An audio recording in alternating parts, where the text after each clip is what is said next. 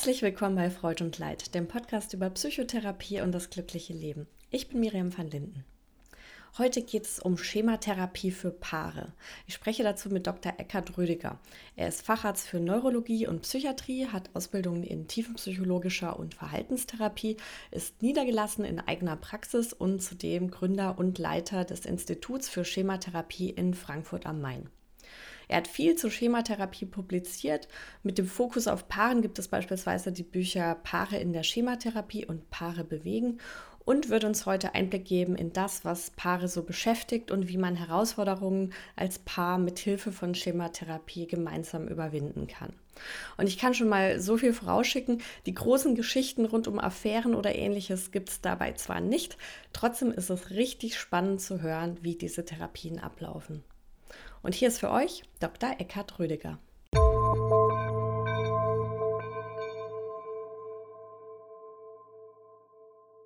Herr Dr. Rödiger, vielen Dank, dass Sie heute hier im Podcast sind. Gerne. Ist mir ein Vergnügen. ja, wir sprechen heute über Paartherapie und vor allem über Schema-Paartherapie. Stelle ich mir vor, wenn sich ein Paar überlegt, sich in Paartherapie zu begeben, dann stellt ja wahrscheinlich das Verfahren erstmal, steht gar nicht so im Vordergrund. Genau. Deswegen fangen wir jetzt mal ganz allgemein an. Mit welchen Problemen und Fragestellungen kommen Paare denn zu Ihnen? Also das in den meisten Fällen, 90 Prozent, sind es die typischen Streitigkeiten, die mehr oder weniger eskalierend verlaufen können. Aber es gibt auch Nicklichkeiten, es gibt äh, immer wieder Auseinandersetzungen und das ist der typische Grund. Die meisten Paare sind so in den 30ern, 40ern, kleine Kinder, viel Stress, äh, Beruf vereinbaren mit Lebensführung, kleine Kinder. Das ist auch eine schwierige Zeit im Leben und das, das ist eigentlich der Schwerpunkt der Paare. Es gibt mhm. auch Paare, kleinere Anzahl, die eher Richtung Empty Nest Syndrom gehen, also wo die Kinder aus dem Haus gehen, wo die Beziehung irgendwie entleert ist und die sich dann fragen, was haben wir noch miteinander zu tun? Also eher so eine äh, Entfremdungssituation, das sind aber weniger. Mhm, okay. Und gibt es denn auch manchmal so ganz untypische Fragen oder Probleme, die Sie dann auch überraschen? Ja, also spontan fällt mir da tatsächlich jetzt nichts besonders Witziges oder Überraschendes ein.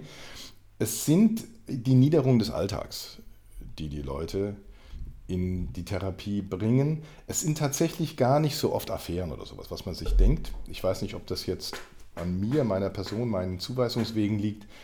Aber es sind gar nicht so die, die dramatischen, äh, eskalierten Situationen. Es, ist, es sind die Niederungen des Alltags, mhm. äh, unter denen die Leute belastet sind und dann irgendwann jemand auf die Idee kommt, äh, Hilfe zu suchen. Ja.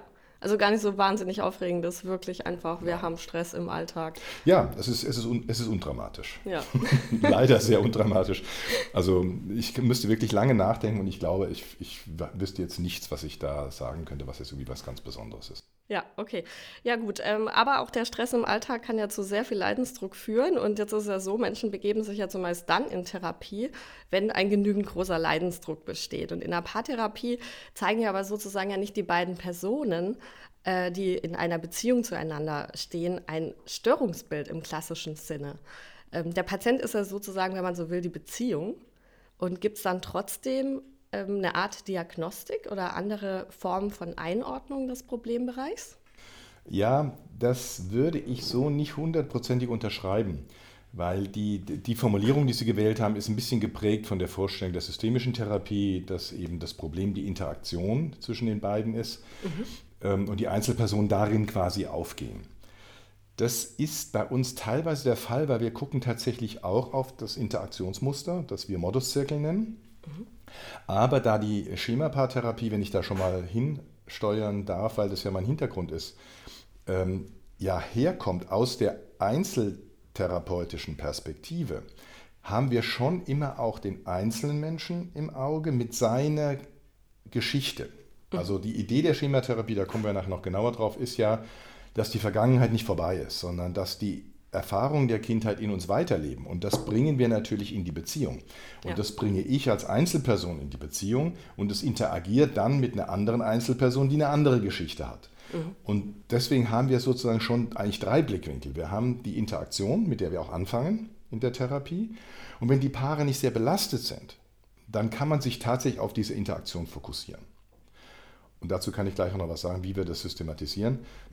Aber wenn die, wenn die Interaktion heute sehr stark geprägt ist von den verzerrenden früheren Erlebnissen, dann müssen Sie die zum Fokus der Therapie machen, bis hin zu Einzelgesprächen. Mhm. Ne? Und damit sind wir schon ein bisschen bei den Besonderheiten, weil wir durchaus bereit sind, auch längere, mehrere Sitzungen ähm, mit einer einzelnen Person zu machen. Mhm. Und dann ist es eben nicht mehr das System, was da im Vordergrund steht oder die Interaktion, sondern wirklich, was ist in mir aktiviert, wenn ich mich heute so fühle und verhalte, was kommt da eigentlich aus der Vergangenheit rein? Welche Brille habe ich da auf? Mhm, ja, verstehe. Okay. Umso mehr würde sich ja dann eigentlich Diagnostik für die Einzelpersonen anbieten. Macht man das? Das dann? kann man machen. Also da, da, muss man sagen, da gibt es auch innerhalb der Schematherapie, Paar, Schema-Paartherapie-Welt unterschiedliche Positionen, wie immer im Leben. Mhm. Es gibt mehr so, die so ein bisschen systematisch daran gehen und Fragebögen ausgeben, das systematisch erfassen. Ähm, man kann aber auch, und das ist eher unser Ansatz hier von Frankfurt ausgehend, dass wir in die Interaktion des Momentes einsteigen, also ganz im Hier und Jetzt arbeiten, das mit, mit einem ganz einfachen Modell einfangen und versuchen zu, zu beschreiben, das wirklich innerhalb von fünf Minuten jeder Patient lernen kann und dann fangen wir da an. Und wenn sich herausstellt, dass, das nicht, dass die Patienten nicht die Flexibilität haben, aus dieser Brille, diese Brille abzusetzen, von der ich eben gesprochen habe, also ihre schemabedingten inneren Verzerrungen loszulassen und einen neuen Blickwinkel einzunehmen, einen gegenwarts- und zukunftsorientierten Blickwinkel, sondern immer innerlich ein Stück in der Vergangenheit hängen, dann ähm, kann man, machen wir in, im zweiten Schritt in der Therapie Imaginationen. Also wir gehen nicht über die Erzählungen der Menschen, sondern über die inneren Bilder. Also wir fangen in der aktuellen Situation an sagen wir mal, wir haben einen Streit, weil ich den Rasen nicht richtig gemäht habe und Sie sagen, da ist doch noch jede Menge Gras. Mhm. Und das, diese Art von Kritik, drückt bei mir aber auf den Knopf, weil ich ein Schema habe des Kritisiertwerdens, der Unzulänglichkeit, der Inkompetenz und dann raste ich aus und, und, und sage dann, mäh einen scheiß Rasen doch alleine. Mhm. Ne? Was eine völlige Überreaktion darstellt, die sich nicht aus der jetzigen Interaktion erklärt. Und dann fangen wir die Situation an mit dem Rasenmähen, lassen die Augen zumachen und sagen, gehen die Situation rein. Bei uns in den, in den ähm, Demonstrationsvideos sind es Peter und Susanne. Peter, gehen Sie in die Situation rein. Da ist wieder die Susanne, die Sie kritisiert. Was macht das für ein Gefühl im Körper? Und über diese Affektbrücke geht der zurück in die Kindheit und dann poppt das Bild der Mutter auf, die ihn dauernd kritisiert hat. Und das ist eine Art Diagnostik, die sehr individuell ist, die also ganz am eigenen Erleben ansetzt und das ist die zuverlässigste Verbindung, um den Einfluss der alten Schemata auf die jetzige Situation zu erkennen und dann auch aufzulösen. Weil der Peter kann natürlich realisieren, dass er nicht mehr der kleine Junge ist, der, sich, der hier chancenlos untergebuttert wird. Und die Susanne sagt dann den klassischen Satz, ich will nicht so sein wie deine Mutter. Mhm. Und dann kann man den beiden helfen, parallel zu dem, was von innen als Automatik kommt, weil die Susanne hat ja auch ihre Geschichte, auf die wir jetzt noch gar nicht geguckt haben. Wir würden dann die Imagination noch mit Susanne machen. Mhm. Und dann kommt vielleicht raus, dass sie ein parentifiziertes Kind ist, was immer schon Verantwortung übernehmen musste und deswegen sehr kontrollorientiert ausgerichtet ist, weil sie es ja gut machen muss. Und dann würde die nämlich auch quasi übermäßig Bossy den, den Peter immer wieder überregulieren, weil sie es auch so gelernt hat. Ja. Und dann könnte sie lernen, das vielleicht loszulassen, dass sie gar nicht die Verantwortung hat, sondern dass der Peter das einfach machen kann und dass es gar nicht schlimm ist, wenn das jetzt äh, nicht perfekt gemäht ist. Okay. Und dann kann man beiden helfen, den Einfluss der Vergangenheit auf die Gegenwart zu erkennen und loszulassen. Und dadurch, das ist eigentlich auch eine Form von sehr, sehr individualisierter Diagnostik und dazu müsst ihr keinen Fragebogen ausfüllen. Okay, also eigentlich fallen Diagnostik und Veränderung und die Arbeit an das dem ist Erleben sehr ineinander zusammen, verbunden. so ein bisschen. Genau. Mhm. Also wir starten, also in, in, in, der englischen Version der, der, der Materialien heißt es Starting Under Fire. Also wir fangen im, mit, dem, mit dem Scharmützel im Therapieraum an, idealerweise, stoppen das und setzen da an. Mhm. Dann gibt es einen Freeze. dann gibt es einen Freeze und dann stehen wir konkret auch auf, um die Perspektive zu wechseln, um dem Paar das zu vermitteln. Wir gucken da jetzt ganz neu drauf, aus der gegenwärtigen Perspektive. Mhm. Und reden über Susanne und Peter da unten auf dem Stuhl. Und das schafft enormen Abstand und entlastet die Atmosphäre, weil die dann plötzlich wieder kooperativer sind, weil sie nicht in dieser emotionalen Aktivierung sind. Mhm. Und dann analysieren wir den Zirkel, wer ist in welcher Rolle, Wer, hat welche, wer ist auf welcher emotionalen Seite? Das ist das, Bein, äh, das Modell dann schon mit den zwei Beinen. Ist das mehr die angespannt, genervt, ärgerliche, physiologisch Sympathikus-Seite, die zum Selbstbehaupten und Kämpfen neigt? Das nennen wir die rote Seite. Oder ist das eben die eher verletzbare, unsicherere Seite, die ein bisschen ängstlicher ist in der Emotionalität, die eher auch zur Kooperation neigt, weil man ja sich gut stellen will mit dem anderen, vielleicht auch um nicht verlassen zu werden. Da ist eher der Parasympathikus führend, oder das nennen wir die blaue Seite. Und in dieser Polarität spielt sich das Ganze ab. Und Es mehr Systematik machen wir nicht. Klingt sehr spannend. Ist das denn für viele auch dann direkt eingängig oder ist es schon auch erstmal ein ganz schöner Lernprozez, bis man dazu Sofort. in der Die kommen in die nächste Stunde ist? und reden vom blauen und roten. Ah ja. Da gibt es natürlich auch nochmal Videomaterial auf der Webseite dazu, von dem Frankfurter Institut. Und dann können die sich das auch nochmal in Ruhe anschauen. Das, diese, diese Tutorials nennen wir das, also kleine Lehrvideos. Das ist Schematherapie minus Frankfurt. Dann sind so Materialien rechts oben und da kann man so Lehrvideos angucken, Tutorials. Und da können die sich das in aller Ruhe anschauen. Wir fordern die Leute relativ schnell aktiv zu werden, ne, weil die die Verantwortung haben für die Therapie, nicht wir. Ja. Die Therapie findet nicht in der Stunde statt, sondern dazwischen. Ja, das muss man denen schnell klar machen. Ist ja auch nochmal was anderes, wenn man dann auch so in diesem geschützten Rahmen oder mit dem Therapeuten dabei versucht, auch diese Außenperspektive mal einzunehmen. Das ist ja was, was sich wahrscheinlich viele Paare mal vornehmen. So beim nächsten Streit, da machen wir mal einen Timeout und dann gucken wir uns Das mal ist die die Metaebene Hausaufgabe, an. die die kriegen. Ach, tatsächlich? Genau, das ist die erste Hausaufgabe und die sollen tatsächlich auch zu Hause dann in getrennte Räume gehen, stehen bleiben, zwei Stühle hinstellen und das nachspielen, was sie in der Stunde gelernt haben. Wer ist da eigentlich in welcher Rolle? Mhm. Wer ist da auf welchem Bein? Also in welcher emotionalen Auslenkung. Und auch ein wichtiger Hinweis vielleicht schon an der Stelle, wir empfehlen denen dringend, und das machen die wirklich fast alle, also eigentlich alle, dass die die ganze Stunde aufnehmen auf ihr Smartphone, damit die das zu Hause wieder anhören können. Weil dadurch können die quasi den Effekt der Stunde, auch gerade zum Beispiel so eine Imagination, das ist sehr berührend. Und dann können die sich zu Hause, auch wieder eine Hausaufgabe, Mittwochabends aufs Sofa setzen, sich das zusammen anhören und dann kommt ja die Atmosphäre wieder hoch. Und dann können die erleben, dass der Wechsel in der Stunde, also diese Veränderung sozusagen der Stimmung, der, der Einstellung zueinander, das wieder Zusammenfinden, was wir in der Stunde ja anleiten, das können die zu Hause nachspielen und dann können die erleben, dass sie das zu Hause auch können. Und Also auch da hat man wieder diese erlebnisaktivierenden Aspekte der Schematherapie. Absolut. Schematherapie ist extrem emotionsfokussiert. Es setzt absolut am Erleben an und ist keine äh, Gesprächstherapie. Also wir reden kaum in der normalen Face-to-Face-Situation, gehen entweder in das Aufstehen, von außen gucken, oder in das Augen zumachen, Erleben der inneren Aktivierung, immer mit dem Kontakt zur Vergangenheit. Dann. Und dadurch löst sich sozusagen die Ver Verknotung oder Verklumpung der Gegenwart auf, weil wir den Leuten sagen, stopp. Ne? Das ist dieser, dieser Freeze, das sie, was Sie gesagt haben. Wir stoppen, gucken uns von außen an, was ist hier eigentlich los, was ist das für ein Bild. Und dann entweder Augen zumachen, geben Sie mir ein Bild Ihrer, wie die Beziehung sein soll. Wir nennen das das Best Day Video. Ne? Ganz konkret nächste Woche der beste Tag in der Beziehung zwischen Susanne und Peter.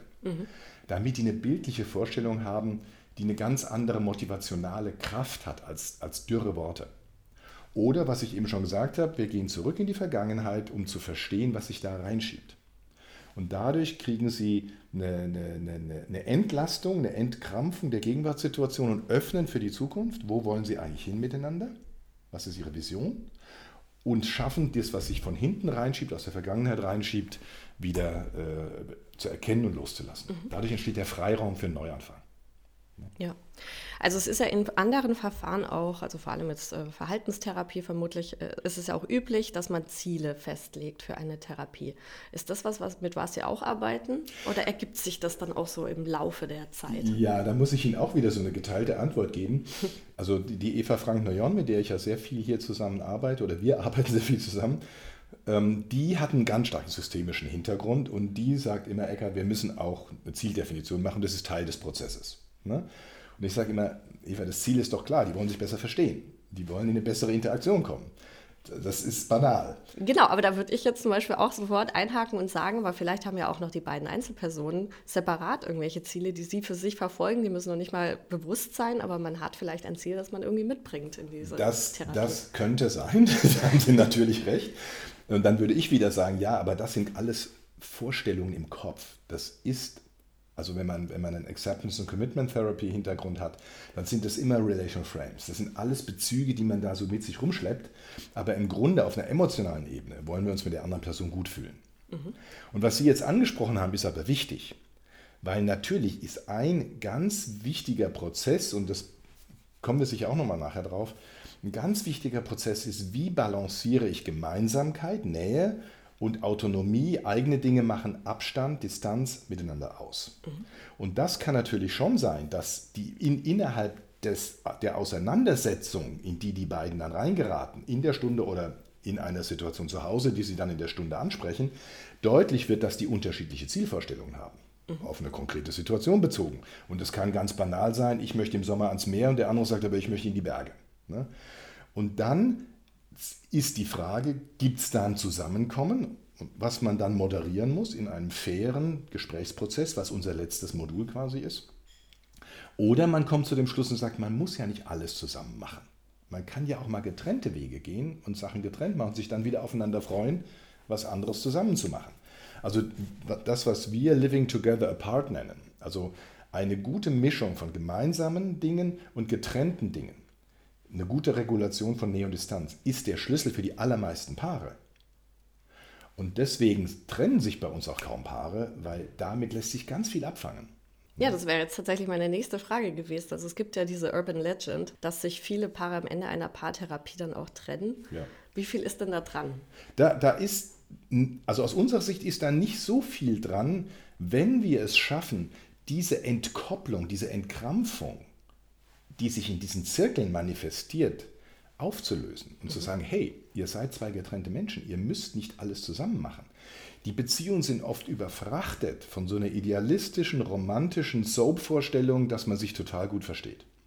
Und wenn man sich nicht total gut versteht, ist es der falsche Partner, die falsche Partnerin, dann muss man sich trennen. Das ist ein unheimliches, dichotomes Schwarz-Weiß-Ding. Und die Wahrheit liegt natürlich in den ganzen Grauzonen dazwischen. Und dann ist da der Haupthebel, den Leuten das zu vermitteln, eine gewisse Ernüchterung zu vermitteln, was, was der Arnold Rötzer resignative Reife nennt, ne? dass man aufhört, am anderen rumzuschrauben und, und dauernd zu denken, man muss den verändern, sondern eher, äh, oder wir sagen, wir nehmen die Metapher mit den Igeln, wenn die kuscheln wollen, piekst es, weil die Nähe zu groß ist, wird schmerzhaft, man reibt sich aneinander, dann muss man mehr Abstand nehmen. Dann hört der Schmerz auf, piekst nicht, dann wird es halt kalt. Also muss man gucken, wie viel Nähe man haben will und für welchen Preis. Und diese Regulation ist der Schlüssel. Und wenn Sie das hinkriegen, bleiben die Paare auch zumindest erstmal für eine bestimmte Zeit zusammen, mit einer deutlichen Ernüchterung. Mhm. Das kann denen aber helfen, die kritische Phase mit den kleinen Kindern einigermaßen effektiv zu überbrücken. Und wenn die dann ein paar Jahren später das nochmal neu anschauen und sie vielleicht doch trennen, ist es ja auch nicht so schlimm. Wichtig ist, dass die nicht zu schnell aufgeben und voneinander weglaufen und dann vom Regen in die Traufe kommen. Mhm. Und die, wie, wie mein Kollege so schön gesagt hat, Herr Rüdiger, die nächste Beziehung ist nicht besser, die ist nur anders. Und das ist eine wichtige Aussage, weil viele Paare geben zu schnell auf. Und wenn Paare sich trennen, ist es tatsächlich meistens so, dass schon einer der beiden mit einer ziemlich festen Trennungsabsicht in die Therapie reingeht. Nach dem Motto, okay, du willst, dass wir noch eine Paartherapie machen, dann komme ich halt mit. Und diese Leute kriegen sie oft nicht in Anführungsstrichen umgedreht wenn die wirklich schon auf dem gepackten Koffer sitzen. Aber das sind nicht so viele. Und manchmal gelingt es sogar da, über die Imagination, über das imaginative Anknüpfen an die besseren Zeiten, also das nennen wir Honeymoon-Imagination, wieder eine emotionale Bewegung auszulösen, die den erlebbar macht in der Stunde, da geht noch was, da ist noch Feuer im Ofen oder Glut im Ofen, in die man reinpusten kann und dann gibt es nochmal eine Flamme. Wie lange das dann hält, ist auch wieder eine Frage. Mhm. Aber zumindest kann man das revitalisieren, die Beziehung in vielen Fällen. Und manche machen dann erstmal weiter, aber es gibt auch die Situation, wo wir Therapeuten ein bisschen zugespitzt sagen, die kommen halt in Therapie, um die Partnerin oder den Partner dem Therapeuten oder der Therapeutin auf den Schoß zu setzen, um mit gutem Gewissen gehen zu können. Mhm. Ich habe ja alles getan. Ja. Und das sprechen wir dann aber relativ schnell an. Also das ist für Sie recht gut ersichtlich. Na, das merkt man, weil wenn die Leute emotional nicht einsteigen, das ist mhm. ja der Unterschied. Reden kann ich viel.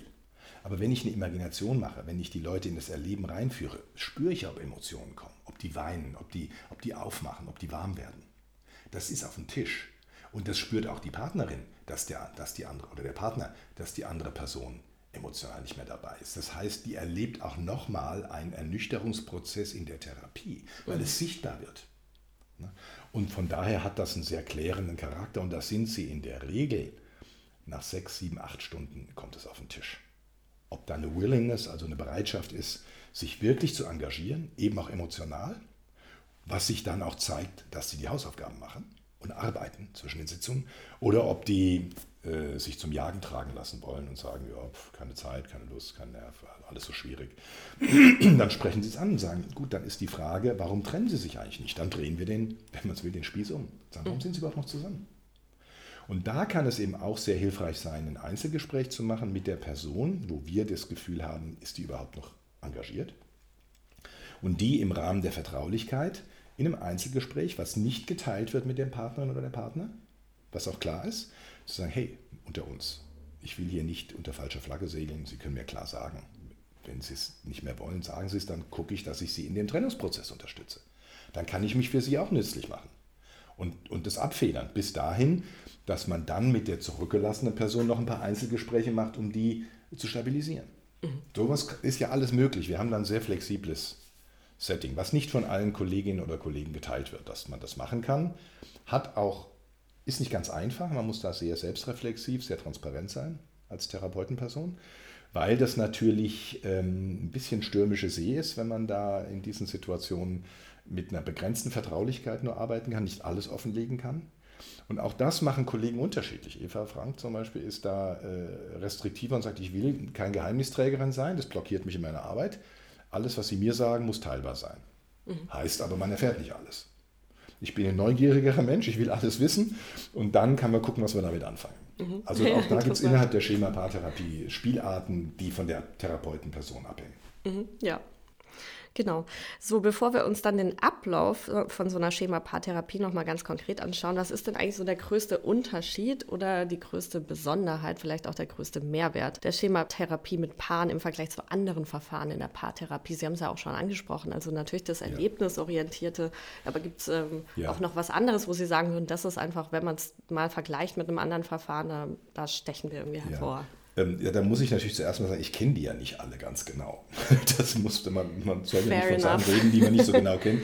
Aber natürlich habe ich ein bisschen eine Idee, was die Emotion Focus Therapy macht, was Harold Hendricks macht, was, was Systemiker machen. Ne? Also so ein bisschen was äh, habe ich eine Ahnung. Aber es kann sein, dass ich jetzt Sachen sage, die nicht hundertprozentig stimmen und alle, die sich das jetzt anhören, mögen das ähm, berücksichtigen. Ich glaube, ein wichtiger Punkt ist, dass wir wirklich Einzel- und Paargespräche kombinieren. Das machen wohl die emotionsfokussierten Therapeuten wohl auch, habe ich gehört, aber andere eben nicht. Ne? Und, mhm. und lehnen das auch sehr strikt ab. Und da äh, muss ich klar sagen, man kann das machen. Es geht. Nicht ganz einfach, aber es geht. Also dieses, dieses apodiktische, äh, äh, absolute, äh, das kann man nicht machen, das stimmt so nicht. Mhm. Man kann einiges machen, aber man muss, sich über, man muss genau aufpassen, was man da macht und sich dessen auch bewusst sein und den Leuten das auch richtig erklären. Ja. Wie gut wird das denn dann von dem anderen Partner akzeptiert? Sagen die dann, hm, so ein bisschen würde ich ja schon jetzt gerne erfahren, was der jetzt Ihnen anvertraut ähm, hat? Oder? Ja, wenn Sie vorher sagen, ich bitte um Verständnis, dass ich nicht alles, auch zumindest nicht sofort, vielleicht im Laufe des Prozesses teilen kann, ähm, dann es dient aber dazu, dass ich zumindest ein besseres Verständnis habe, dann kann ich ihnen besser helfen. Mhm. Ne? Dann tolerieren die das meistens. Ne? Weil die auch erleben, dass, das, dass es Fortschritte gibt in der Therapie. Die vertrauen uns dann auch ein Stück weit. Das müssen, dieses Vertrauen müssen sie sich als Therapeutenperson natürlich ein bisschen erwerben, aber dadurch, dass wir sehr authentisch sind, wir sind sehr warm, wir sind, machen, nutzen diese Metaphern, das ist alles sehr anschaulich, kriegen die sehr schnell Vertrauen. Wie bekommen Sie das denn dann von den Paaren rückgemeldet? Ist es dann bei denen daheim der Fall, dass sie sich gegenseitig versuchen zu überreden, doch noch damit rauszurücken, was in den Einzelgesprächen erzählt wurde? Ähm, das, das weiß ich tatsächlich nicht so genau. Das mag es sich ergeben. Aber das frage ich auch gar nicht. Also wir arbeiten sehr stark mit dem, was in der Stunde ist. Mhm. Wenn die in der Stunde jetzt insistieren würde, dann würde ich mit ihr sofort stoppen, aufstehen und sagen, in welchen Modus gehen Sie, wenn Sie jetzt hier in die inquisitorische Rolle gehen. Mhm. Und die ist ganz klar auf dem roten Bein, auf dem aktiven, auf dem dominant fordernd eindringenden. Und dann werde ich Sie fragen, was glauben Sie, wie Peter jetzt reagiert, Susanne, wenn Sie jetzt auf das rote Bein gehen? Und dann guckt die sauer und sagt, ja, der wird sich wie immer zurückziehen. Dann werde ich sagen, genau. Ne? Peter, stimmt's? Ja, genau. Sehen Sie, wollen Sie das? Nein, dann sollten Sie die Strategie wechseln. Das ist der Balanceprozess in der Mitte. Ne? Weil unsere drei Schritte in der Therapie jetzt in der einzelnen Sitzung sind Modus Wahrnehmung, auf welchem Bein bin ich, in welche Rolle gehe ich, ne? wie wirke ich eigentlich auf die anderen. Zweiter Schritt, ausbalancieren. Wenn Sie das machen, wozu wird das führen? Wenn Sie das nicht wollen, sollten Sie darüber nachdenken, ob Sie vielleicht doch ein bisschen das anders angehen, mehr vom blauen Bein aus. Nachfragen, verletzbar, mir zeigen, du, ich, das macht mir Angst, wenn ich nicht weiß. was du da geredet hast. Und dann können die gucken, ob er irgendwas machen kann, um ihre Angst zu beruhigen. Mhm. Und der dritte Schritt ist dann die Wahl des gezeigten Verhaltens, also Modus Wahl, Englisch Mode Choice. Das ist dann das, was die üben, so zu sprechen, dass sie es wirklich hinkriegen. Was den Roten, in Anführungsstrichen, ich benutze jetzt schon diese Sprache, nicht so wahnsinnig leicht fällt und viele Rote merken gar nicht, wie rot sie sind. Wie, ja, wie, viel Druck in der Stimme ist. Kannst du es auch noch mal ganz kurz auflösen? Was, was genau ist denn jetzt rot und blau? Das rote Mann ist dieses aktivierte, ähm, angespannt, genervt, ärgerliche, was dann aus der inneren Dynamik mit dem Sympathikus, also mit dieser Kampffluchtbereitschaft biologisch, mhm. sehr schnell eben in Kampffluchtverhalten mündet, in ein dominantes, äh, an, eindringendes Verhalten in den Space, also in das Gebiet des, der anderen Person, über die Grenze gehend als Angriff erlebt wird, als Eindringen erlebt wird. Oder in der abgeschwächten Form als herablassend, verletzend, äh, ähm, beleidigend. Das, das ist eine, eine, eine, etwas abgeschwächte Version, die aber genauso indirekt auch verletzend ist, mhm. auch wenn es kein direkter Angriff ist. Oder auch sich entziehen und sich in, in so eine Selbstberuhigerblase zurückziehen und nur das machen, was einen selber interessiert. Ist mhm. ja auch eine abweisende, angespannt, genervte, ärgerliche Geste. Ja. Ne? Also das ist ein bisschen Spektrum. Ne? zwischen dieser sogenannten Externalisierungsseite, die wirklich bis zum Dominieren geht, in der abgeschwächten Form mit sich selbst beschäftigt sein, den anderen quasi ignorieren. Dann auf der, und auf der blauen Seite, das wäre eben die, die eher entspannter ist, nähesuchend ist, kooperativer, nachgiebiger ist, Bindung herstellen wollend. Ne? Die ist eher bis zur Unterordnung gehend, das wäre die extreme Version, die extreme Internalisierung. Oder später dann auch so ein enttäuschter Rückzug. Das hat alles keinen Sinn, ich schaffe das sowieso nicht ne? die aber sich dann auch entziehen kann. Das sind die beiden Pole. Ne? Und typischerweise, wenn eine Person mit Misstrauen, mit Nachfragen reagiert, ist sie eben in der eindringenden dominanten Ecke. Mhm. Und das löst dem anderen, wenn der das nicht bereit ist, sich zu unterwerfen und alles zu erzählen, das wäre eine Unterwerfung, eine Unterordnung, dann hätten die kein Problem. Dann hätten die eine funktionale, komplementäre Beziehung mit einer dominanten und einer unterordneten Person. Das kann ja das Leben lang funktionieren. Mhm. Aber dann kommen die nicht in Therapie. Ja. Die kommen erst in Therapie, wenn entweder die dominante Person erschöpft ist, genervt ist, immer alles selber machen zu müssen und, und den anderen äh, mehr haben will, der sich aber entzieht. Mhm. Dann kommen die in Therapie, das ist das häufigste. Oder es kommen die, die sich entziehen, weil sie sich nicht mehr unterwerfen wollen. Dann wird das System instabil. Mhm. Das heißt, in der Regel haben sie zu 80, 90 Prozent eine Verfolgerin, wie das in der EFT heißt, ne, die dominante, pushige, grenzüberschreitende, und einen Vermeider, Rückzieher, Ausweicher, der zumauert. Ne? Ob der dann ängstlich oder genervt zumauert, ist egal, er entzieht sich. Mhm. Ne? Der Punkt ist, das müssen sie erstmal unterbrechen. Und das würde ich der Frau eben im Stehen erklären, wird sagen, wenn sie aufs rote Bein gehen, wird der sich zurückziehen. Also müssen Sie aufs blaue Bein. Und wenn Sie jetzt einen Schmerz haben, nicht mehr Ihre Verletzbarkeit in dieser, wir nennen das kompensierten, ähm, umgedrehten Form ausagieren, aus Verletzbarkeit, aus einer Opfererleben, eine dominante Täterrolle machen, jetzt sehr pointiert gesagt, ne, weil dann leidet nachher Ihre verletzbare Seite unter der sichtbar Dominanten, die den anderen wegtreibt. Und dann ist die Kleine wieder verlassen. Wenn Sie das nicht wollen, müssen Sie den Mut haben, Schwäche zu zeigen, Verletzbarkeit zu zeigen, aufs blaue Bein zu gehen. Und zu sagen, hey, ich brauche dich. Ich brauche deine Hilfe, ich brauche deine Stützung, ich fühle mich alleingelassen. Das ist mir alles zu viel. Ich fühle mich allein. Das fühlt sich ja schon anders an, wenn man das gesagt bekommt. Und bei den meisten Menschen löst es eher eine einladende Geste aus. Und diesen Wechsel, den inszenieren wir in der Stunde mit der Susanne, wenn die die rote ist die dominante ist. Ne? Und hoffentlich ist Peter dann noch bereit, auf diese blaue Susanne, auf diese verletzbare Susanne mit Wohlwollen und Unterstützung zu reagieren. Dann haben sie ein Stück Heilung ja. erzielt in der Stunde. Und wenn die sich das dann wieder anhören, haben die eine, eine, eine, eine, eine, Blueprint, also eine Vorlage, wie man das dann auch hinkriegen kann. Mhm. Also es werden Dinge reinszeniert und auch imaginiert ja. und dadurch erzielt man eine verbesserte Wahrnehmung auf die Situation, mehr Klarheit auch über sich selbst, Erst den was da eigentlich klaren passiert. Blick, dann die innere Balance, also aufs andere Bein zu gehen, ja. um dann zu erleben, das, das, das, müssen die dann üben. Also auch so eine Flexibilität, ja, da auch absolut. mal eine Wahl zu haben. So, ich genau. muss gar nicht Exakt. immer da vorrennen und preschen, sondern kann jetzt auch mal genau. innehalten und die andere Seite. Absolut, das sind die Keywords. Ne? Mehr Flexibilität, die, die, die Streitmuster sind erstarrt. Und wir müssen die wieder flexibel machen. Dazu müssen sie erstmal den Gang rausnehmen, in den Leerlauf kommen, also von außen gucken, flexibel werden, genau wie Sie es gesagt haben. Und dann müssen die natürlich das Neue auch üben, weil das ist in deren Gehirn nicht so gut ausgebaut wie der, wie der Streithahn. Mhm. Ja. Und das sind die drei Schritte. Ne? Erstmal aussteigen, was ist hier eigentlich los, Modus Wahrnehmung, ausbalancieren und immer das fehlende Bein stärken. Mhm. Den Peter, der sich immer ängstlich zurückzieht, den müssen sie ermutigen. Der muss in der Therapie auch wieder mit geschlossenen Augen aufstehen und der Susanne sagen, wie er es haben will. Und interessanterweise, gerade auch wenn es eine Mann-Frau-Beziehung ist, muss ja nicht sein, sind die Susannes oft ganz angetan von dem äh, äh, kräftigeren, bestimmenderen Peter. Ne? Und das ist natürlich für die dann eine tolle Erfahrung zu merken, hey, die Susanne heute reagiert anders als früher meine Mutter zum Beispiel, die das mhm. Schema angelegt hat. Heute ist es besser, mal was eine Ansage zu machen, anstatt sich da im Schneckenhaus zu verkriechen. Ja. Ne? Also wenn ich noch, ähm, weil wir sind ein bisschen abgebogen, mhm. das nochmal zusammenfassen soll, weil Sie gefragt haben, was sind die, was sind die Unterschiede? Ne? Mhm. Also ein, ein vielleicht ist es nicht unbedingt ein Unterschied, aber ein Merkmal ist dieser starke Gegenwartsbezug. Wir steigen nicht in die alten Geschichten ein. Wir lassen uns nicht erzählen, was früher passiert ist. Das wischen wir sehr radikal weg. Und erfreulicherweise machen die meisten Paare das mit, wenn wir auf die Gegenwart fokussieren. Ne?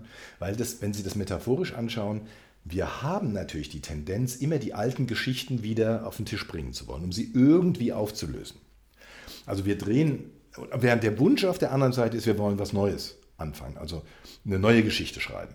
Aber wenn die Menschen immer wieder das Buch zurückblättern auf, in das Kapitel mit der alten Geschichte, ist ja gar kein Raum da für eine neue Geschichte. Und es ist eben nicht so, dass das Aufarbeiten des Alten wirklich notwendig ist, äh, um, um eine neue Geschichte zu schreiben. Ist es nicht auch vielleicht so, dass sich die Auflösung der alten Geschichten gefühlt so ein bisschen ergibt, wenn man in der Gegenwart Lösungen findet? Ja, genau. Weil der, die, die eigentliche Wunsch, und da sind wir bei, bei den Therapiezielen, ist meine beiden Bedürfnisbeine, nämlich das nach Autonomie, äh, Selbstverwirklichung, äh, Selbstsicherheit und das nach Bindung, Zweisamkeit, Beziehung irgendwie auszubalancieren. Das ist eigentlich bei jedem der Wunsch. Und deswegen sage ich, das wollen wir doch alle. Da müssen wir vorher nicht lange drüber reden. Eva sieht es ein bisschen anders, aber man, ich denke, man kann das auch so sehen, dass wir Menschen eigentlich ähnliche Wünsche und Grundbedürfnisse haben. Und dann ist das nämlich der eigentliche Wunsch. Und der wird ja eher belastet, wenn sie in die alten Geschichten reingehen, weil sie mit den alten Geschichten die alten negativen Emotionen wieder hochholen. Und dann sind sie schlecht drauf. Und das ist nicht die gut beste Voraussetzung, um eine neue gute Geschichte zu schreiben. Und deswegen sagen wir, egal was da war, wenn wir jetzt hingucken, wo wollen Sie hin? Also wir nennen es finale Orientierung. Ne? Und das machen die Paare erfreulicherweise die meisten mit. Und wenn sie es nicht mitmachen, dann sind die oft eben auch schon ausgecheckt und wollen eigentlich nur die Hinrichtung des Partners in der Therapie, um eine Rechtfertigung zu haben, dass das nicht mehr geht. Mhm. Das habe ich auch schon erlebt. Ja. Könnten Sie noch was zu dem Zusammenspiel von Schemata und Modi uns erzählen? Also es ist ja so, ich meine, Schematherapie als Schematherapie, aber in der Arbeit an sich wird ja viel an den Modi gearbeitet, als Plural von Modus. Jein. Jein. Das heißt sehr zu Recht Schematherapie, weil das Problem die Schemata sind. Mhm. Und wir arbeiten tatsächlich wieder mehr, vor allem im Imaginativ, mit den Schemata, weil das Verständnis der Schemata die Geschichte deutlich macht, die wir hinter uns haben. Also um das Beispiel nochmal aufzugreifen, wenn die Susanne ein alleingelassenes, überfordertes Kind war, mhm. dann ist das das Schema. Und jetzt ist die Susanne in dieser Überforderung, könnte sie natürlich, kann sie verschiedene Wege einschlagen. Und sie kann entweder sagen, es ist halt so, ich, ich muss halt immer die Dienende sein, die, alle, die, die es allen recht macht. Und dann wäre das so ein bisschen, ich sage mal, so eine Opfersozialisation. Mhm. Ne? Sie kann aber auch das Gegenteil machen, und das nennt man Schema-Kompensation oder Schema-Inversion, und dreht es um und sagt, nein, ich will nicht mehr abhängig und hilflos sein, ich will jetzt die Sache kontrollieren. Und dann geht sie in eine Schema-Kompensation, wird vom Opfer zur Täterin, wenn man das jetzt in diesen groben Begriffen nehmen will, und entwickelt ein dominantes, bossiges, sehr kontrollorientiertes Verhalten. Das war das Beispiel, was ich vorhin genommen hatte. Das heißt, der Modus, in dem sie sich präsentiert als dominante äh, Susanne, ist nicht das Problem. Und da ist sozusagen, das greift zu kurz, wenn Sie jetzt nur dieses Verhalten korrigieren wollen. Es ist viel effektiver, der Susanne zu zeigen, hey, guck doch mal, wo du herkommst. Du bist doch eigentlich gar nicht dominant geboren, sondern du, da ist doch eine Verletzbarkeit dahinter. Und wenn wir es schaffen, dir zu helfen, diese Verletzbarkeit in einer erwachsengemäßen Form zu kommunizieren, wo du eben nicht gleich das Opfer bist, sondern in deiner Mitte bleibst und aus der vorhin erwähnten Flexibilität dem Peter sagst, hey, ich brauche deine Unterstützung, anstatt ihn anzukeifen, warum bist du immer weg, immer wenn ich dich brauche, bist du nicht da. Der Inhalt ist gar nicht so wahnsinnig unterschiedlich, aber die Art und Weise, wie sie das raussetzt an den Peter, das, der Ton macht die Musik. Und wenn sie das versteht, dass sie wieder zurück muss an ihre Verletzbarkeit und aus der Verletzbarkeit erwachsenengemäß kommunizieren, dann hat sie die Lösung. Die Lösung ist nicht auf der Ebene der Modi, sondern die Lösung ist, den heutigen Modus zu verstehen vor dem Hintergrund des Schemas, um das wieder sozusagen zurückzuspielen, das Video, um dann anders abzubiegen und zu sagen, ich gehe jetzt einen anderen Weg. Mhm. Das heißt, wir arbeiten gar nicht mit dem Modus, sondern wir arbeiten letztlich mit dem dahinterliegenden emotionalen Zustand, der ist die Brücke zum Schema, rot-blau. Mhm. Und da ist eigentlich eher, ist immer die Grundtendenz, ist es eher ein Gefühl der Verletzbarkeit dahinter und es ist meistens. Es gibt ganz wenig Menschen, die von Anfang an in, ins Dominante rein sozialisiert sind. Es gibt so ein paar Narzissten, so, die, die äh, wir sagen ja immer gerne so Trump-mäßig denken, mir gehört die Welt. Ja? Mhm. Die sind eigentlich die wenigen, die nicht genug begrenzt wurden als Kind, die in, mit so einer primären Selbstzentriertheit, äh, Dominanz, ähm, Egozentrik auftreten. Die meisten Patienten sind eigentlich verletzbar und haben dann die Kompensation gewählt, um zu sagen, ich will nicht immer das kurze Ende in der Hand haben, ich will das lange Ende. Und die sind die meisten der Dominanten, sind eigentlich Sekundärdominante, die ursprünglich verletzt waren. Und den Hebel, den nutzen wir in der Schematherapie. Und wir nennen es die hintere Bühne. Die vordere Bühne ist das, was sie zeigen, was man als Modus sieht. Aber dahinter ist die emotionale Seite. Die kann man Kindmodus nennen. Ne? Was ist da eigentlich das Erleben des Kindes dahinter? Mhm. Und da ist die Lösung. Ja, und wie erleben Sie denn dann die Paare oft am Ende der Therapie? Also wie, wie ist denn dann so die Dynamik? Haben die dann, dann wirklich auch sichtbar anderen Umgang miteinander oder sind die einfach ruhiger oder was ist ja. denn da so Ihr Eindruck? Genau. Also was man eigentlich in den allermeisten Fällen erreicht, ist, so, ist eine Beruhigung von der Energetik her, aber auch eine Ernüchterung, was ich vorhin schon gesagt habe, dass die einfach kapieren, nicht den Partner verändern zu wollen, sondern die Situation zu verändern, weil sie haben ja die Freiheit, Nähe und Distanz zu regulieren. Also die können dann mehr loslassen. Die können sagen, okay, äh, das wird mit dir an der Stelle nichts. Ich, ich mache das mit äh, Susanne, Peter, äh, also ich mache das mit anderen Menschen. Mhm. Mein Sport zum Beispiel oder in die Oper gehen oder Soaps gucken, ne, wenn, wenn das der Partner einfach blöd findet oder die Partnerin. Und dann ist halt die Frage, es gibt sogar einzelne Paare, die dann sich auch emotional mehr Freiheiten lassen, auch manchmal ältere Paare, die, die dann auch gar nicht mehr das Schlafzimmer teilen oder vielleicht sogar gar nicht mehr die Wohnung teilen. Also man kann da sehr weit gehen, ne? ohne sich ganz trennen zu müssen. Mhm. Und scheiden lassen zu müssen zum Beispiel. Ne? Und das ist das, äh, was das Endergebnis ist, dass die meistens ernüchtert sind, aber nicht lieblos. Also es ist oft auch so mehr Verständnis da, äh, wie, wie der Retzer eben sagt, resignative Reife oder in, in, einer, in einer etwas salopperen Form sagt, der Klappe halten und aufs Meer schauen. Ne? Finde ich noch anschaulicher. Und das ist tatsächlich, das trifft ziemlich gut den Spirit, den, den ältere Paare haben. Ja, so ist er halt. Ne? Mhm. Das wäre so ein typischer Kommentar. Ja, ich weiß, das, das, das kriegst du einfach nicht hin. Ja, gut, dann mache ich es halt selber. Mhm. Ja? Aber diese Lösung dann, also eben das selber zu machen, anstatt an den Partner rumzuschrauben oder der Partnerin, dass dies endlich machen soll oder der, das entspannt halt viel. Mhm. Und dann ist Raum für eine bessere, äh, funktionalere Interaktion. Und so gehen die meisten Paare raus. Mhm.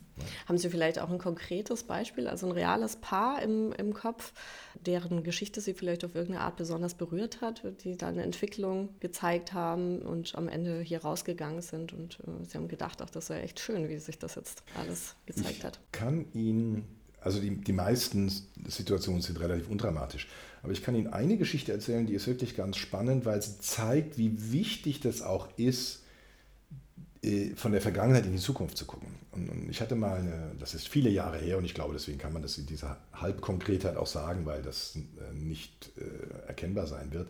Ich hatte mal ganz früh eine Patientin, die aus, ich sage es mal neutral, aus einem Mittelmeerland kam, aus einer sehr wohlhabenden Familie. Mhm. Und in diesen Ländern ähm, ist das schon üblich, Mensch, äh, die Kinder in, in, in, nach Deutschland oder England zu schicken, damit die da studieren und äh, ihre Karriere vorbereiten. Und diese Frau war eben in Deutschland, hat dort einen, einen, einen Mann kennengelernt, der aus einer ärmlicheren, einfacheren Familie kam, aber Potenzial hatte. Die Familie der Frau war strikt dagegen, hat sie mit Enterbung bedroht, wenn sie sich mit diesem Mann verbindet, weil das eben nicht das war, was sie sich vorgestellt haben. Sie hat sich dann durchgesetzt, ist mit dem Mann zusammengeblieben, der ist dann auch nach Harvard, hat dann dort auch ein MBA gemacht und der Plan war, der kommt jetzt zurück und wird Vorstand bei irgendeiner Bank oder irgendeiner Firma hier in Deutschland. Weil der aber eben weicher Typ war, ne, den hat die sich ja ein Stück weit so ausgesucht, ne, mhm. weil sie ja eigentlich eine dominantere ist. Dummerweise hat dann die Chemie sie dahin gebracht, das zu nehmen, was zu ihr passt. Ne? Das war ja gar nicht dumm, nur hat sie nicht realisiert, dass dieser Peter, nenne ich ihn jetzt mal, äh, nicht die, die Ellenbogen hat, die man eben braucht, um sich da in den Vorstand vorzuboxen. Mhm.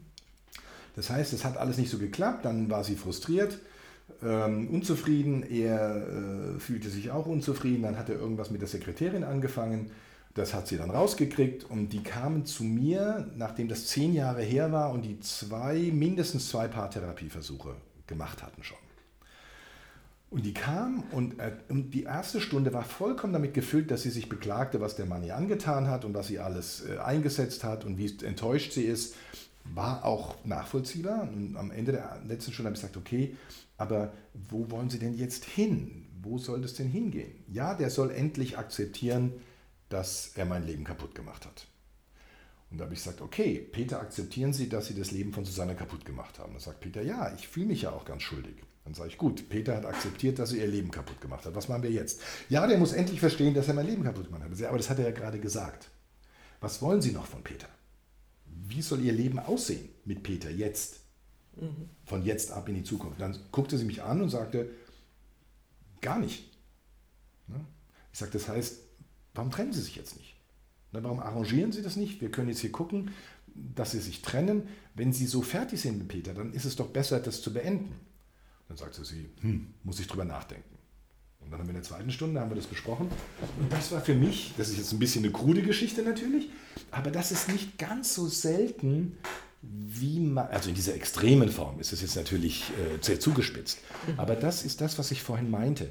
Als Therapeut müssen wir fragen, was wollen die noch voneinander? Weil es kann eben passieren, dass die so verkeilt sind, dass, und weil das natürlich von deren Wertesystem her auch äh, nicht einfach ist, sich zu trennen, zum Beispiel. Ne?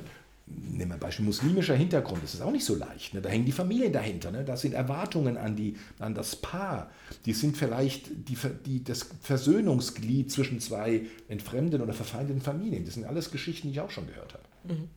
Dann ist deren Paarsituation extrem überfrachtet. Aber dann ist es nicht hilfreich, da hängen zu bleiben, weil die, die bekriegen sich innerlich. Und dann ist es tatsächlich besser zu sagen, entweder sich innerlich zu trennen, living together apart, also zu sagen, okay, vielleicht bleiben wir für die Familien zusammen, aber wir gehen getrennte Wege. Ne?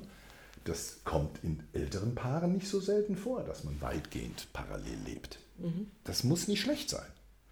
Und wenn sie das eröffnen, kann das klappen. Aber manche sind eben so innerlich verbittert, dass da auch nichts mehr geht. Aber die schaffen das, die, die Loslösung nicht. Und dann ist die, das Angebot, ich moderiere ihre Trennung, eigentlich der, der Dosenöffner oder Türöffner. Ne? Und das ist nicht so selten, wenn man das früh anspricht, wollen Sie eigentlich noch zusammenbleiben, aber eben auch im Einzelgespräch. Ich kann Ihnen auch dabei helfen, aus der Nummer rauszukommen. Tatsächlich viel effektiver als dem vermeintlichen Auftrag, äh, wir müssen unsere Beziehung verbessern, hinterherzulaufen, der in Wirklichkeit so gar nicht von beiden unterschrieben ist. Ja, und wie ging das jetzt dann für die beiden aus? Ja, die haben sich dann getrennt. Ach, die haben sich tatsächlich ja, getrennt? Ja, die haben sich getrennt, da war Schluss. Das Ganze hat diese zwei Sitzungen gedauert. Dann habe ich mit ihm noch drei Sitzungen gemacht, um ihn so ein bisschen aufzufangen. Und sie hat sich auch bei einer anderen Person ein bisschen therapeutische Unterstützung geholt, um, um das für sich zu organisiert zu kriegen. Ne? Mhm. Aber das war nach, die Paartherapie war nach zwei Sitzungen zu Ende. Mhm. Und das fand ich irgendwie ganz witzig, weil das ist natürlich, ich weiß nicht, ob das jetzt fünf Jahre, acht Jahre vorher auch schon gegangen wäre. Das kann ich nicht sicher sagen. Aber in die eigene Arbeit einzubeziehen, dass Trennung auch eine Therapieauftrag sein kann, den man moderieren kann, den man begleiten kann, damit die sich trennen in der Einsicht des nicht mehr Zusammenpassens. Mhm. Und dann sind sie aus der Schuldfrage raus. Ja. Die Schuldfrage ist immer vergangenheitsbezogen. Und wenn wir einfach heute konstatieren, wenn ich sie heute sehe, sehe ich, dass sie nicht zusammenpassen. Dass, dass, was verbindet sie überhaupt noch? Und diese Fragen ganz offen anzusprechen, das öffnet natürlich den Raum. Ne? Und dann kann man imaginativ gucken, stellen sich ein Leben zusammen vor und dann kann man so böse Fragen stellen wie, und das ist aber besser eine Einzeltherapie, eine Einzelstunde. ähm, wollen Sie mit dieser Frau bis zu ihrem Tod in dieser Weise zusammenbleiben? Weil ich kann Ihnen nicht garantieren, dass sich das ändert. Sie müssen davon ausgehen, dass das so bleibt und dann bitte bis zum Tod. Das kann einen schon innerlich aufwecken. Oder die zweite böse Frage ist, wenn Sie alles das, was Sie jetzt wissen, das wissen Sie jetzt. Und jetzt sollen Sie heute Ja sagen, wenn der Mann am Traualtar im Standesamt Sie fragt, wollen Sie diese Frau zu Ihrer Frau haben? Würden Sie jetzt Ja sagen? Ist auch eine böse Frage. Also damit kann man ein bisschen Öl ins Feuer gießen und Menschen in ihrer Autonomieseite unterstützen, zu dem Punkt zu kommen, sagen, nein, lieber ein Ende mit Schrecken als ein Schrecken ohne Ende. Mhm. Umgekehrt können Sie auch bei denen, die da und rumnörgeln und unzufrieden sind, sagen, gut, alles klar, Peter ist blöd, habe ich verstanden. So, und jetzt machen Sie die Augen zu und jetzt gehen Sie alle Menschen durch, die Sie kennen. Und jetzt sagen Sie mir, mit wem von denen Sie zusammen sein wollen. Name, Telefonnummer, E-Mail-Adresse. Ne? Und das ist ein interessanter Effekt. Da können Sie auch in zwei Stufen machen. Sie können erstmal ganz offen fragen. Alle, die Sie kennen, egal ob die jetzt verheiratet sind, frei sind oder nicht, nehmen wir mal alle. Ja? Und selbst dann fällt das vielen schwer. Weil die eigentlich den Prinz auf dem weißen Pferd suchen. Die sind irgendwie ausgegangen im Moment auf dem Twitter-Markt. Ja? Das heißt ja Tinder. Also, das ist schon mal ernüchternd. Wenn Sie das dann noch runterbrechen auf real verfügbare Menschen, dann bleibt da meistens nicht viel übrig. Und das ist ja auch ein, Aufwachmoment zu sagen, ich fühle mich zwar schlecht, aber eine bessere Alternative habe ich auch nicht. Und das ist dann oft der Hebel, die Motivation und Bereitschaft Richtung resignativer Reife zu mehr Living Together Apart vorzubereiten. Dass die bereit sind, okay, wenn ich jetzt nichts Besseres an der Hand habe, kann ich ja erstmal weitermachen. Okay, aber ist in solchen Fällen, also so wie Sie es jetzt zuletzt beschrieben haben, ist es da dann nicht attraktiver, allein zu leben? Naja, wenn Sie, wenn Sie das regulieren, können Sie ja weitgehend alleine leben. Aber wenn man es dann auch schon tut, wieso wäre man dann überhaupt noch zusammen? Na, die kommen ja nicht, äh, wenn die schon getrennt sind, die sitzen ja noch in der Beziehung und denken dauernd, ah, es ist alles so schlimm hier, ich möchte was Besseres. Und mhm. nölen rum und sind unzufrieden und verbreiten schlechte Stimmung. Die andere Person ist dann auch genervt, dann haben die dauernd eine miese Atmosphäre. Ja, aber wenn Sie jetzt also in, auch in der Imagination niemanden finden, den, mit dem Sie lieber zusammen wären, dann könnte man ja auch einfach sagen, vielleicht möchten Sie einfach alleine leben. Ja, können Sie ja. Mhm. Das wäre ja eine Option. Und für die Frauen ist es ja auch faktisch so, dass es denen danach nicht schlechter geht. Die Männer halten es nicht aus, allein zu sein. Ne? Da gibt es interessante Studien dazu. Ne? Und es ist auch faktisch so, das weiß ich von einer befreundeten Familienanwältin, wenn sich Paare um die 50 trennen, bleiben die Frauen sehr oft allein. Genau aus den Gründen, weil die sich das nicht mehr antun mit so einem komischen, nörgeligen Peter. Ne? Die Peters haben innerhalb von drei Monaten eine ein, äh, zehn Jahre jüngere. Mhm. Das ist der Klassiker und das ist leider auch die Realität, ne? weil da mehr Flexibilität im System ist. Aber das ist die mögliche Lösung der Trennung. Aber das Interessante ist, wenn man sich innerlich loslässt und zum Beispiel getrennte Schlafzimmer hat, wenn die Kinder aus dem Haus sind, Urlaube getrennt verbringt, ne, äh, Freizeitaktivitäten getrennt verbringt, aber gewisse Dinge auch noch zusammen macht, dann kann das eben die beste Lösung sein, das Beste aus beiden Welten zu verbinden, die Freiheit zu haben, Dinge alleine zu machen. Ich sage mal im Extremfall hin bis zu Liebesbeziehungen. Ne? Gibt es ja auch in der Literatur Modelle für. Ne? Nehmen Sie Anna Karenina. Ne? Wenn die Anna nicht übertrieben hätte, wäre das ein semi-stabiles System gewesen. Mit dem Wronski irgendwo in Ekaterinenburg da irgendwie ihren Spaß zu haben und zu Hause in Moskau ist halt die Frau Minister. Ne? Das kann ja funktionieren. Und das sind alles die Spielräume, die wir versuchen auszuloten in den Therapieprozess. Wie viel Gemeinsamkeit gibt es da noch? Oder ist das wirklich so wenig, dass man es wirklich lieber besser sich ganz trennt? Aber Sie müssen sich im Klaren sein, wenn Sie sich ganz trennen, erstens ist es meistens teuer, finanziell gesehen. Ne? Sie belasten auch die Kinder damit, wenn es die gibt. Ne? Papa, Mama, wo ist man an Weihnachten und so weiter, was machen wir bei der Konfirmation. Das sind alles äh, äh, Belastungsfaktoren, die man auch dann den Kindern zum Beispiel zumutet. Und es ist auch so, dass sie die Geschichte, die sie miteinander haben, und wir reden jetzt mal von Paaren, die 10, 20 Jahre, 30 Jahre zusammen sind, die ganze Kinderaufzuchtszeit miteinander verbracht haben und dann irgendwann auseinanderfallen. Ne? Diese ganzen Bilder von den ganzen Urlauben und die ganzen Videos von den Kindern, das interessiert ihre neue Partnerin aber nicht oder ihr neuer Partner. Und das müssen sie sozusagen wie abspalten. Mhm. Das ist wie eine seelische Amputation. Weil ein Teil unserer Lebensqualität im Alter wird auch sein, schöne Erinnerungen zu haben und idealerweise zu teilen. Und das wäre dann ein Beispiel für diese wenigen Gemeinsamkeiten, die man dann noch aufrechterhalten würde. Also Erinnerungen am Leben erhalten, vielleicht. Ja, aber auch zum Beispiel Familienfeiern zusammen zu haben. Oder auch äh, vielleicht äh, auch gemeinsame Urlaube zu machen, weil man Städtereisen gut zusammen hinkriegt. Mhm. Ne? Oder äh, vielleicht auch ab und zu Sex zusammen zu haben, weil der gar nicht so schlecht ist. Ne? Mhm. Aber dann auch wieder in sein eigenes Zimmer oder in seine eigene Wohnung äh, zu gehen. Das ist ja alles möglich. Oder zusammen zu tanzen oder Tennis zu spielen, ja, weil das gut klappt. Ja. Das ist ja alles frei verhandelbar. Haben Sie das Gefühl, es geht auch oft darum, die Leute erstmal auf die Idee zu bringen, dass man so überhaupt leben kann? Absolut.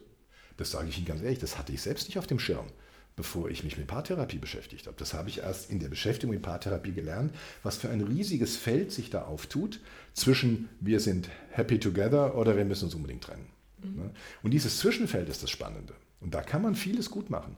Und auch ganz auf das individuelle Paar bezogen, weil da gibt es ja keine Vorgabe. Das können die frei verhandeln. Wie viel Nähe, wie viel Distanz. Mhm. Und dann sind die, ich sag mal, ähm, hinreichend gut zufrieden miteinander. Ne? Das ist nicht der Himmel auf Erden, aber es ist auch nicht der Weg in die Hölle. Ja, das ist ja auch schon was wert. Okay, ähm, als Abschlussfrage hätte ich noch, ähm, was würden Sie denn mit all Ihrer Erfahrung aus der Paartherapie denn jetzt Paaren raten oder mit auf den Weg geben wollen, um typischen Problemen vorzubeugen? Ja, also ähm, die drei, das ist eigentlich die Essenz aus den drei Schritten, die wir vorhin auch besprochen haben. Das Wichtigste ist, stoppen, wenn es eklig wird oder nickelig wird. Also mit in der Situation, meinen Sie schon? In, in einer, es sind ja immer konkrete Situationen. Ne? Und in einer konkreten Situation zu lernen, wenn ich merke, also ich sag mal beim Autofahren, ne, das Auto fährt nicht mehr richtig, der Gang ruckelt, die Karre ist gleich abgewürgt. Nicht das Pferd tot zu reiten, sondern dann zu stoppen und sagen, halt, ich nehme den Gang erstmal raus, ich nehme Abstand. Also mhm. dieser erste Abschnitt, was wir auch in der Therapie machen, diese Time-out-Unterbrechungssituation, ganz genau. Das müssen die einfach lernen. Und wenn man sich darüber abspricht, ist schon mal viel Öl aus dem Feuer genommen. Der zweite Abschnitt ist, dass man sich überlegt, wirklich, wofür habe ich die Beziehung? Also was ist der Gewinn? Nämlich dieses Verbindende nicht aus den Augen zu verlieren über das, was einen so nervt. Ne? Das ist dieser innere Balanceprozess eigentlich. Ne? Und der dritte Schritt ist, die brauchen natürlich eine Form, wie sie fair miteinander reden. Und da gibt es verschiedene Varianten, gewaltfreie Kommunikation, die Zwiegespräche von dem Michael Lukas Möller oder was wir eben machen, was so eine Mischung ist von kontrolliertem Dialog und, und gewaltfreier Kommunikation, wo aber ein wichtiges Element ist, wenn es schwer wird, wirklich zu wiederholen, was die andere Person gesagt hat. Dass man sich, das ist eine der Metaphern, die wir nehmen, wirklich öffnet für die andere Seite des Smartphones. Ne? Weil wenn, wenn wir jetzt zwischen uns beiden ein Smartphone halten würden, sehen Sie das Display und nicht die Kamera oder umgekehrt. Und Sie sind natürlich überzeugt, dass das eine Kamera ist, was Sie da sehen. Äh, ein Display ist, Entschuldigung. Und ich sehe natürlich die Kamera und denke, was erzählt mir die blöde Kuh von einem Display? Und das, aber so sind wir biologisch in unserer Welt gefangen, weil die Wahrnehmung, die wir haben, total subjektiv ist. Wir mhm. stecken in dieser Subjektivitätsfalle. Auch dazu gibt es diese Tutorials auf der Webseite, weil man muss das wirklich verstehen. Wir sind ab Geburt dazu verdammt, uns misszuverstehen. Wir müssen Verständnis aktiv schaffen. Wir leben in verschiedenen Welten. Und deswegen ist es erstmal schwierig. Das kann man in der Verliebtheitsphase hormonell übertünchen. Aber nach ein paar Monaten werden diese unterschiedlichen Weltsichten, Bewertungssysteme, Erfahrungshintergründe gnadenlos wieder auftauchen. Und dann muss man fair lernen zu verhandeln, wie sieht deine Seite des Smartphones aus, wie sieht meine aus, wie können wir das vielleicht auch als Bereicherung erleben. Mhm. Das wäre das Ideal. Aber die Bereitschaft, sich für die andere Seite des Smartphones zu öffnen, ist die Grundvoraussetzung. Das muss man im Gespräch schaffen. Okay, du siehst das, die, das Display, ich habe verstanden, du siehst das Display und es ist schwarz und es ist für dich so und du fühlst dich dann schlecht oder du erwartest von mir das und das. Okay. Erst die Wiederholung und dann, für mich ist da aber eine Kamera und das heißt, für mich sieht es so aus, dass ich mich durch dich eingeengt fühle und einfach mir das die Luft zum Atmen nimmt, wenn ich dauernd die SMS schicken soll. Ne? Und dann muss dass die wiederholt werden. Okay, du fühlst dich von mir eingeengt. Und dieses Wiederholen verwebt sozusagen die beiden Perspektiven im Gehirn oder bildet die Welt der anderen Person real als neuronale Imprint, also neuronales Abbild im eigenen Gehirn ab. Und dadurch nähert sich das auch gehirntechnisch an, weil ich das denke, was sie denken. Und umgekehrt. Und diesen Prozess, den müssen die Paare lernen, weil sonst kommen die sich buchstäblich nicht näher. Mhm.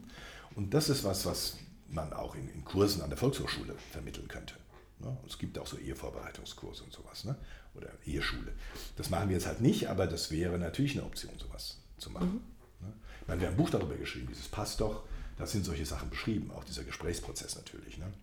Also sowas kann man schon mal machen und, und ich denke, sehr funktionale Paare könnten da auch äh, Fortschritte machen und sich dann vielleicht noch für, für ein paar Stunden zu jemandem gehen, der, der das mit ihnen noch ein bisschen übt. Dann hat man mit sehr wenig Aufwand ziemlich viel Effekt erreicht. In der Prävention sozusagen. Sie in der Prävention oder in der Frühintervention. Mhm. Und Sie hatten jetzt aufgezählt, erstens, zweitens, war da jetzt noch ein drittes? Das dritte war diese Gesprächsführung. Ne? Also das, das, erste ist wirklich das, das auf, den Gang rausnehmen, das ist diese Unterbrechung, mhm. das Ausbalancieren, wo will ich eigentlich hin, was, was, was, was, was ist auch der Gewinn, was kann ich tolerieren, was vielleicht gar nicht, aber das ins Gesamtbild zu sehen, das ist dieser Balanceprozess, wo Sie in, in der Leerlaufposition gucken, welcher Gang ist jetzt eigentlich hier richtig. Und dann ist diese Gesprächsführung der dritte Schritt zu sagen, man muss sich nicht einig sein, von der Natur her sind wir es nicht, wir müssen die Verbindung erst schaffen. Das wäre das Einlegen des, des mhm. passenden Gangs. Jetzt bin ich doch auch noch so neugierig, was Persönliches zu fragen. Wie gut schaffen Sie es denn selbst, das umzusetzen? Das dürfen Sie fragen. ähm, ist auch kein Geheimnis. Also wir sind jetzt neun und nein, in diesem Sommer sind wir 40 Jahre zusammen, meine Frau und ich. Äh, haben drei Kinder großgezogen. Wir haben auch da Entfremdungsphasen gehabt. Mhm. Aber wir haben es tatsächlich geschafft, vor fünf Jahren oder vier Jahren in der kritischen Situation, nachdem die Kinder aus dem Haus waren, tatsächlich diese Gespräche auch zu führen mhm. und darüber unsere Beziehung und unsere Ehe so gut wieder aufs Gleis zu kriegen, dass es uns jetzt besser geht als je vorher.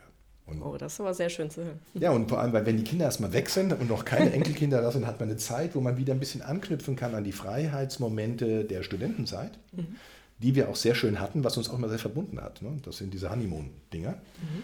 Und so gesehen, und das weiß ich übrigens auch von den Menschen, die auch Paartherapie machen bei uns, wir haben alle auch eigene Erfahrungen mit, äh, äh mit äh, unserer Paarsituation und wir leben das auch in unseren eigenen Beziehungen und das ist hilfreich. Also wir predigen nicht nur, sondern wir trinken auch das Wasser, das wir predigen oder wir, wir praktizieren, was wir predigen. Mhm. Also der gesamte Bekanntenkreis arbeitet mit Timeout. Äh, ja, im Prinzip ja. Also ähm, auch, ich habe gerade, war gerade am Wochenende in Valencia mit meinen Doppelkopffreunden, mit denen ich seit der Schulzeit Doppelkopf spiele. Die haben alle gesagt, die sind alle noch verheiratet. Das ist nicht einfach und das ist nicht der Himmel. Es ist ähm, resignative Reife, Klappe halten und aufs Meer schauen. Aber wir haben alle das Gefühl, es ist gut so. Ne? Und ja, ich denke auch viele Paare trennen sich zu früh und geben zu früh auf. Und kriegen nicht unbedingt was viel Besseres. Es gibt auch welche, bei denen es nachher besser ist. Das stimmt.